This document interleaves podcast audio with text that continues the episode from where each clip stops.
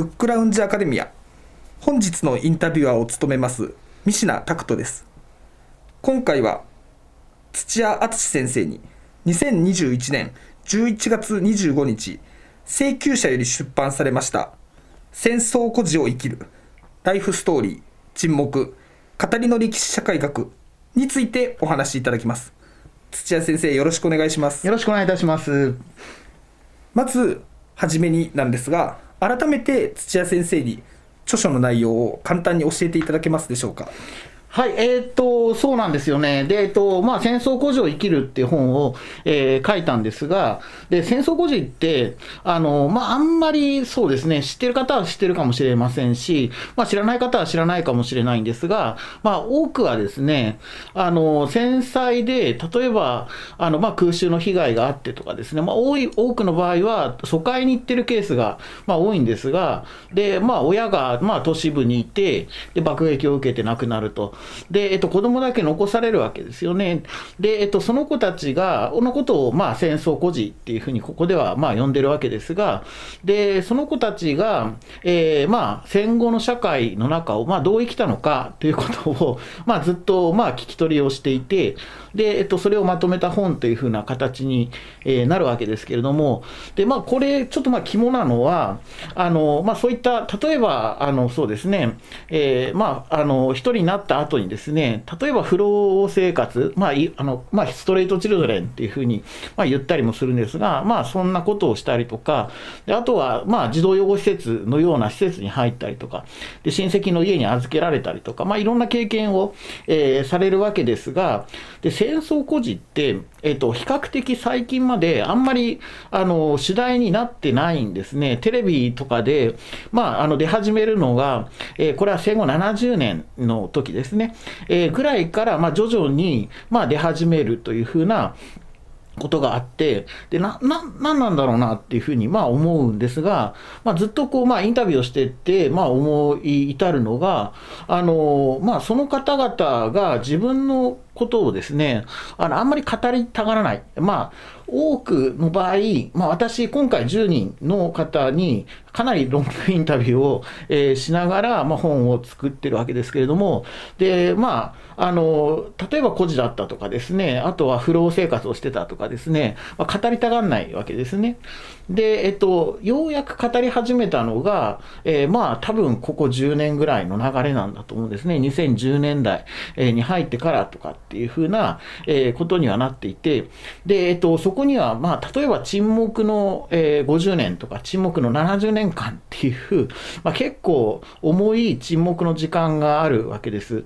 で、えっと、まあ、本書の、まあ、課題っていうのは、えー、戦争孤児の方々がどう生きてきたのか、例えば親戚のお宅の中ですごく、こき使われたっていうふうなことがある方もいるし、で、あとは不老生活をする中で、あの、辛い目に遭った方もいます。で、施設生活をする中で大変な目に遭った方もいるんですが、まあ、就職や結婚や、まあ、いろんなところで、いろんなハードルがあるわけですけれども、でそのこと自体を語り始める、えー、でもしくは語れなかったのはなぜか、でここに、えーとまあ、及んで、及んでっていうのは変ですが、えーまあ、至って、えー、語り始めたのはなぜなのか、えー、ということですね、つまり語りが算出される社会的な条件っていうのは、えー、何だったんだろうか、えー、というふうなこと自体を、まあ、分析したいと思ったんですね。で、えーとまあ、そんなことから、えー、戦争孤児を生きる、えー、というふうな、かっこつきなんですが、で戦争孤児という、まあ、カテゴリーに、まあ、かっこい込まれた人たちが、どういう人生を生きざ生きづらあの生きざるを得なかったのか、で、えっと、プラスで、えー、じゃあ、まあ、語れないということですよね。なぜ語れなかったのか、自分の経験をってこと。これ、配偶者に対して、もえー、語らない人結構多いんですね。えー、親が死んだってことはもちろん、えー、分かることだけど、えじゃあ、え、戦後の闇市で不老児してた、えー、っていうこと自体を語れないとかですね。で、あとは、えー、まあ、あの施設に入っていたこと自体を語れなかったりとか、で、あとは親戚宅ですごい虐待にを受けてたんだけど、それを、まあ、全然語れないっていう、なぜなんだろうっていうことですね。えそんなことを、まあ、主題として、まあ、取り上げるというふうな、え形で、まあ、編んだ本ですね。なるほど、なるほど。ありがとうございます。ってことは、えっと、戦争をもちろん経験された方々ということだと思うんですけどその方々いわゆる研究の対象者の方たちとどういうふうに関係を築いたんでしょうか？あそうですね、なかなかあの私の、私、今、えっと、44なんですが、で多くの方は80代のあの半ば以降なんですね、えー、方々で、でえっとまあ、どうやって、まあ、知り合ったかというと、まああのまあ、個人の会っていうのが、まあ、あるんですね。で、えっと、会のメンバーの、えっと、まあ、方に話をつないでもらったりとか、まあ、数珠つなぎに行くということだったりとか、で、あとは、まあ、結構戦争直後からある施設ですね、えー、かから、まあ、あの、まあ、紹介をしてもらうっていうふうな、えー、ことを、えー、まあ、やっていったっていうのが、まあ、あの、実態なんですが、いや、結構大変なんですよ。それはどどんなところでと言いますか？いや、インタビューが、はいそうですね、まず、結構、まあ、一つ言えるのは、まあ、インタビューして、まあ、思うのは、こう、失われつつある声だっていうことですね。で、えっと、まあ、その方々がや、やっと語り出したっていうのは、すごくやっぱり重い沈黙の後に語り出したなっていうのは、まあ、わかるんですが、で、なかなか、あの、当時のことを、まあ、思い出せなかったりとか、で、あと、まあ、何回もインタビュー行くんですけどね。で、えっと、まあ、最初に行った時はこう言ってたなと。あの、で、旦那さんはこうこうこうでしたって話をしてたけど、2回目に行くとちょっと違うみたいな。そんなことが、えー、あったりとか、で、あとは、えー、その方々が、ちが自分はそんなにもう長くないって分かっていらっしゃるっていうのがこちらには伝わってくるわけですね。で、えっと、まあ、あの、自分はまあ10年はもう生きてないだろうってことですね。で、あと数年後も分かんなくて、で、えっと、まあ今残しておかないと、えー、まあ、あの、ダメな記録だっていうか、まあだからこそ語るっていうことですね。むしろその先にあと20年、30年あったとしたら、で、そういったことを、まあ、カミングアウトして、で、その期間ずっと生きていくっていうことが、まあ、できる方とできない方といるとは思うんだけど、でもうちょっとだって、自分はここまで生きてきて、で、全然、あの、まあ、語らずに来たけど、で、まあ、あの、残り時間短いっていうことが、まあ、ひしひしと伝わってくるっていうのは、まあ、あって、で、それを、まあ、こちらは謙虚に、まあ、お聞きするというふうな、え、まあ、スタンスですよね。それはあの1回目と2回目とかでお話が変わるとか、えー、あいやいや記憶が曖昧とかそういうのは別にインタビューでは何も問題にはならないわけ。ですあそうですね。すごく難しいポイントででそこがやっぱりライフストーリーみたいな、えー、まあ、方法を、えー、私が選んだ時に、まあ、すごい悩むわけですね。でもともと私は、えー、まあ、資料研究歴史資料研究をやってることがま多かったんですがで繊細個人の話も、えしてるんですですね。で、えっと、例えば児童養護施設、日本の児童養護施設が、まあ、あの、まあ、今のような形になる、まあ、一つの、まあ、きっかけになったのが戦後の、えー、まあ、戦争孤児。の、まあ、子たちをどういうふうに、えー、養育したらいいかっていうふうな、まあ、話だったわけですが、で、最初の問題関心的には、やっぱり私は知りたいっていうことですね。何があったのか知りたいと思って、で、まあ、接近をするわけです。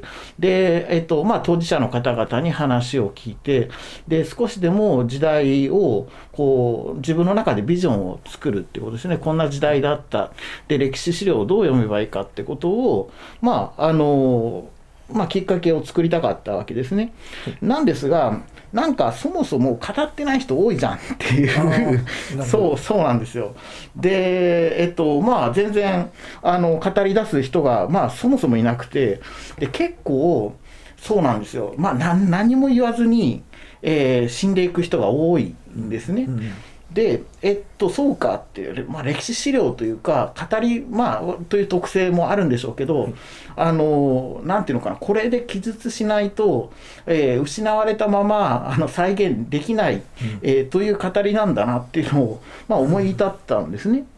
で、まあ、そうなると、いや、最初は、いや、あの、歴史を知りたいと思って入ったんですけど、むしろ声がなぜ現れるのか、その人たちは、まあ、語られないのか、もしくは語れるのか、えー、ということ自体の、まあ、ある意味での語りの構築っていうか、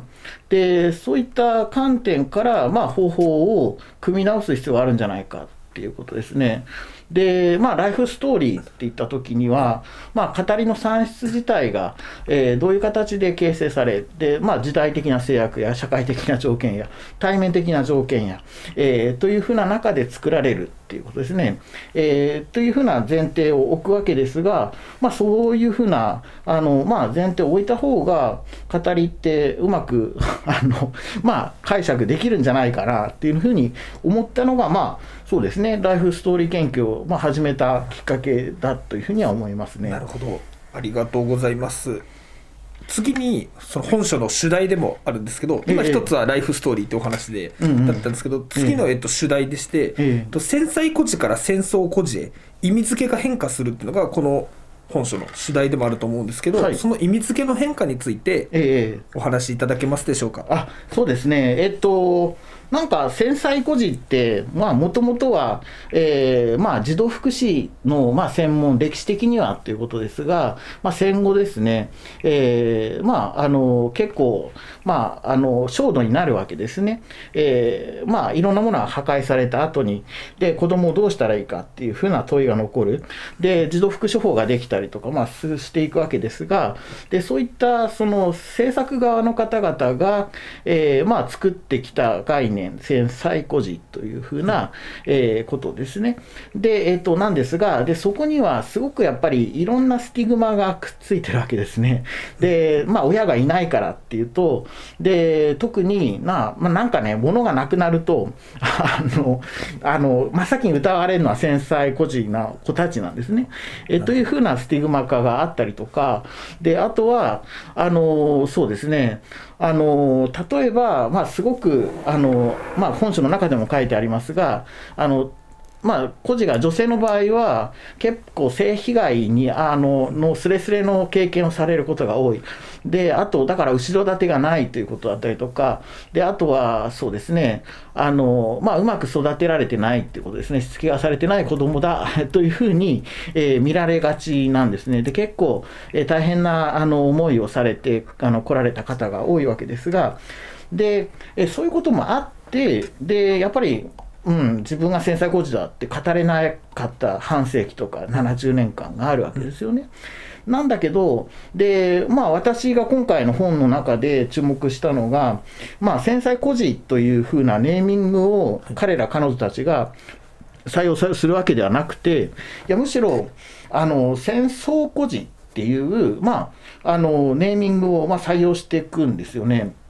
で、えっとまあ、これって、まあ、戦争の被害者であってで、しかも承認をめぐる問題なんですよね。で、えっとまあ、あの隠す、えー、というふうなことではなくて、いやむしろ戦争孤児だっていうことで、存在承認の運動として、えー、彼ら彼女たちが、まあ、自分のことを、えー、何があったとかですね、語り出すっていうような、えー、まあ、あの経験というかですね、まあ、語りの語り方が変わるんですよね。で、えっと、まあ、あのハッキングの、まあ、言葉では、まああのまあ、事故のアイデンティティの書き換えとか、まあ、ループ効果って呼んだりしてるわけですが、えそういったことが、えー、彼彼ら彼女たちが自分たちの経験を語る際には実は必要になってた、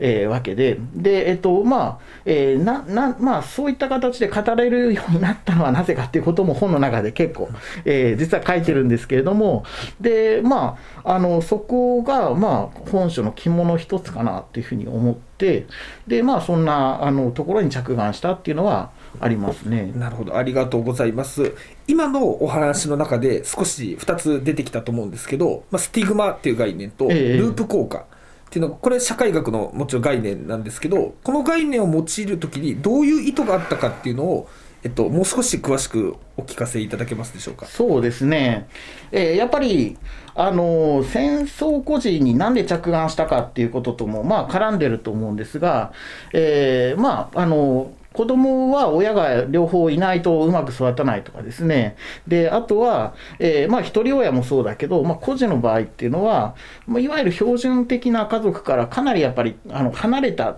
で離れた子たちを、まあ、どういうふうに、えーまあ、社会が見てきたのか専門家が見てきたのか、えーということ自体を問うっていうのは 私ずっと研究で、えーやってきたことではあるんですがで、えっとまあ、その時に、まあ、語れないっていうことを、まあ、どうやったら分析できるかなっていうふうに 考えた時にやっぱりスティグマってやっぱり有効いまだにやっぱり有効な、えーゴフマンのスティグマ論っていうのは、まあえー有効だろうなって、えーなので、まあえーどうやって、まあ、目には見えない わけですよね。そうですそうですね。で、戦争孤児だろうがなかろうが、えー第三者から見た場合には、まあ、一見すれば、まあ、あの、その人がね、戦争孤児だって分かんないんだけど、で、なので、だからこそ、まあ、彼ら彼女たちは、ある意味での情報操作を、まあ、するっていうことだよね。で、えーですよね。で、えっと、まあ、あの、そんな角度から、えっと、まあ、あの、戦争孤児って分析できないかなって思ったのが一つ。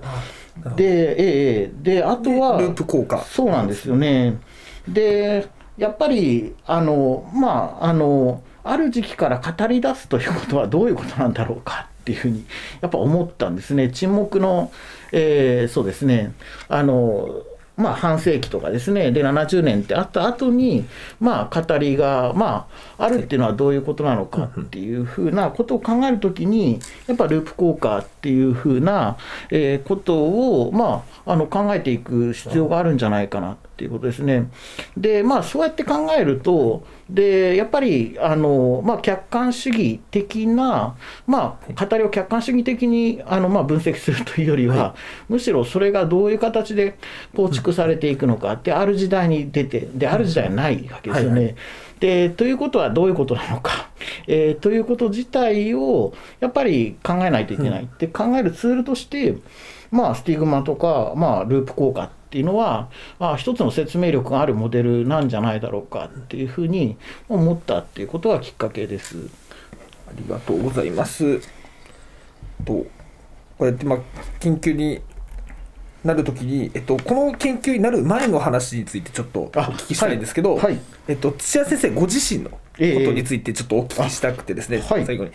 研究を始めたきっかけについて教えていただいてもいいでしょうか？はい、はい、わかりました。えーっと、まあ、私は、まあ、戦争孤児だけではなくてというかですね、で、むしろ、あの、なんていうのかな、あの、標準的な子ども規範からはは外れた子どもたちに、どういうふうに、こう、いわゆるスティグマがついていくのか、負のラベルが付与されてえーいくのか、で、それが時代的にどういうふうに作られた、えーものであるかっていうことを、まあ、ずっと分析してて、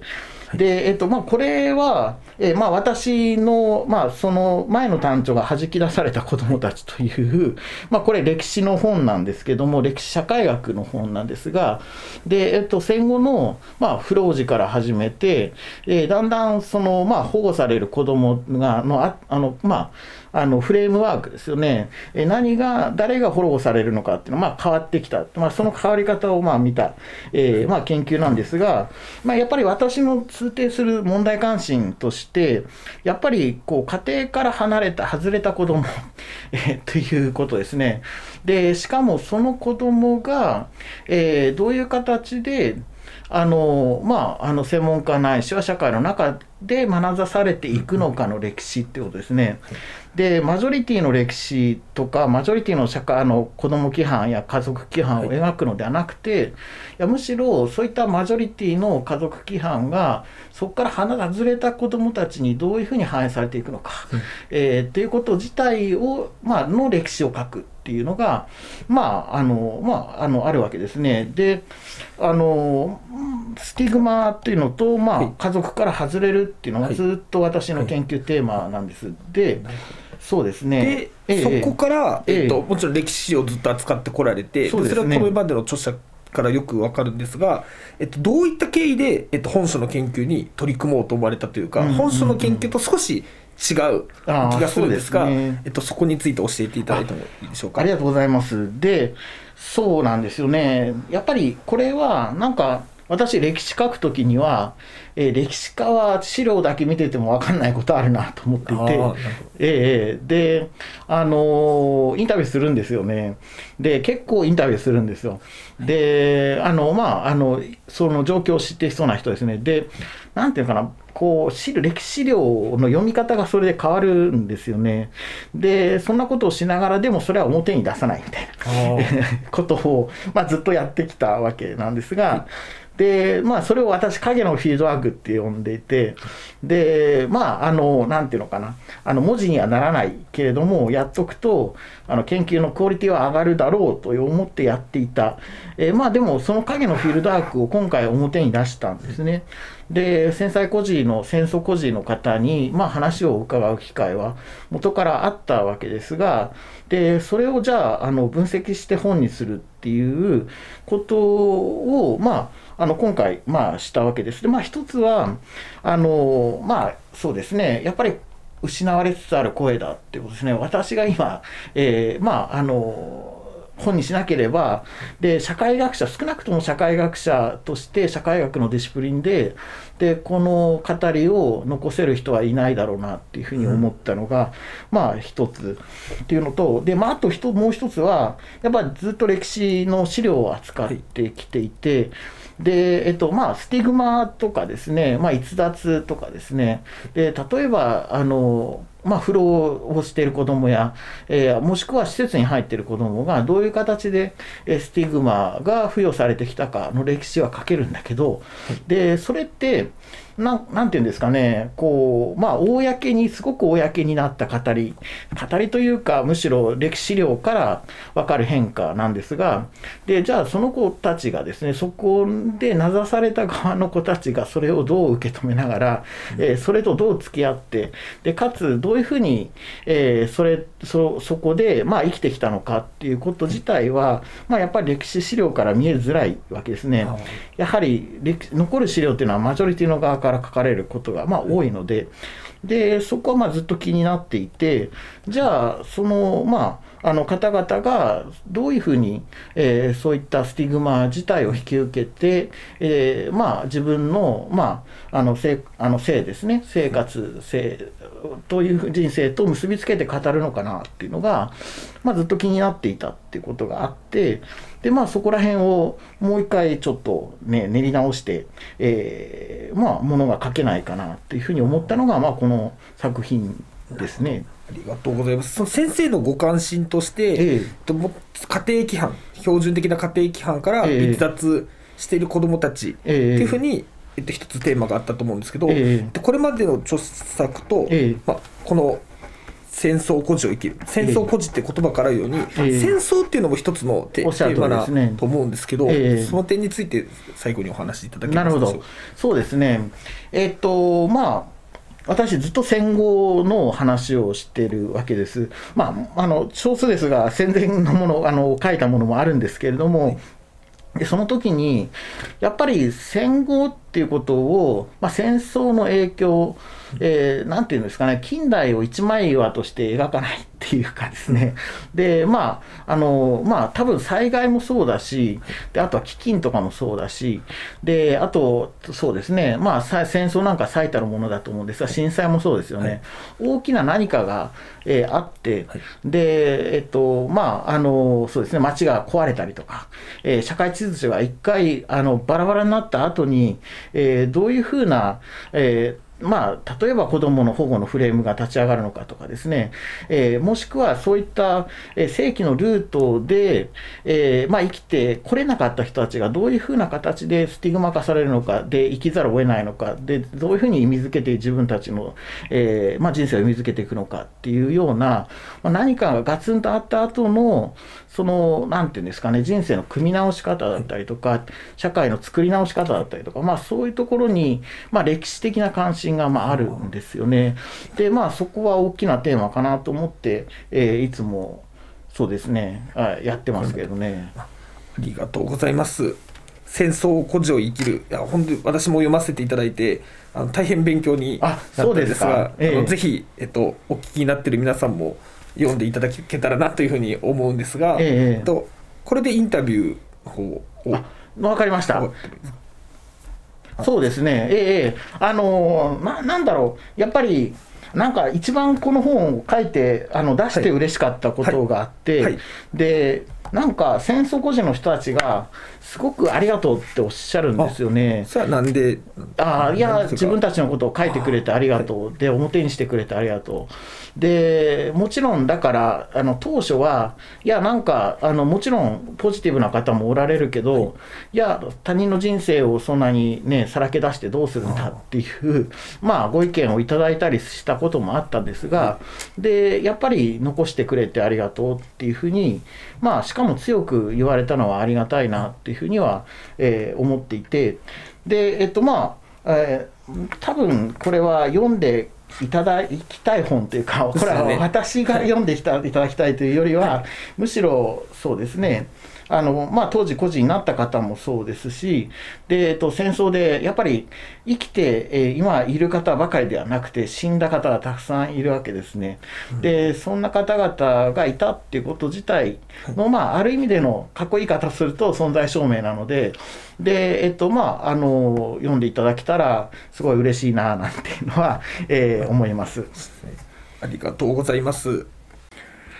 えー、まあ、いろいろ質問ありがとうございます。で、なんか私ばっかりちょっと喋ってしまったかななんて思うので、え逆に、えっと、ミスナさんがこの本を、まあ、読んでくださって、で、まあ、感想とかですね、えっと、あったら、ぜひ、あの、上げていただきたいと思うんですが、どうでしょうか？あありがとうございますえっと思ったのがタイトルからすると一見すごく歴史的な本だと思われるかもしれないんですけどすごく現在の問題とつながっているなというふうに感じましたまた家族社会学的な観点がすごく含まれているなというふうに思いました。例えば本書で親がいないことを憐れむっていうふうに、まあ、取り上げられていたように家族に起因する偏見やスティグマ。それが例えば悪意があってもすごく善意であっても世間の人が納得しやすいがゆえに現在でもある。例えば親がいないこととか家庭がないことというようにむしろ強化されてしまっているというか現在でも同じようなことが起きている。ということがえっと一つ目の観点です。で二つ目が対象者の一人が家族の中で悔しい思いをしてきたからこそこれからの家族はっていうふうにま語っていた方がいたんですがそれがすごく現在とつながっているような気がしていて私も児童養護施設に関わらせていただいていて対象した子供と話させてもらう機会があったんですがその子も自分がまあ虐待をされたからこそこれからのまあ、もし自分が家族を築くとしたら自分の子供には絶対そんなことをしないというような語りをしていたことがあってその子は現在まあ20代ぐらいででここで語られる方っていうのはむしろ過去のことを、まあ、ヒストリーとして語語ってくださっているわけなんですけどすごくつつながって、えっと、聞こえたということがありました。で2つ目にこれも現在とつながっているなと思ったんですけど現実の問題としてとこの本でその現家族であれ施設であれ里親であれいずれの中でも、まあ、ひどい扱いを受けてきた。ということがすごく伝わるんですけどもちろん、えっと、これほどこの本ほど過激なことはないにしても現在でもどこかでこれが通じてるような感覚を受けました。で3つ目に現在意見表明権とか施設アドボカシーと言われて、子どもの意見をより尊重するような社会に変わってきたと思うんですけど本書からの手がかりというのはむしろ自発的に語っていくこと自体が可能になる。そういう社会の在り方を考えていかなければいけないんだなってことを、えっと、思わされましたななので、えっと、すごくその歴史の本でもあるんですけど歴史というよりも現在的な主題に関心のある方にも読んでいただきたいなというふうに思いましたえーありがとうございます。えーっと、じゃあ、まあ、この辺でしょうかね。はい。はいえーっと、まあ、そのような形で、えーっと、戦争孤児を生きるですね。まあ、ぜひ、あの、皆様、えー読んで、あの、手に取っていただければな、というふうに思います。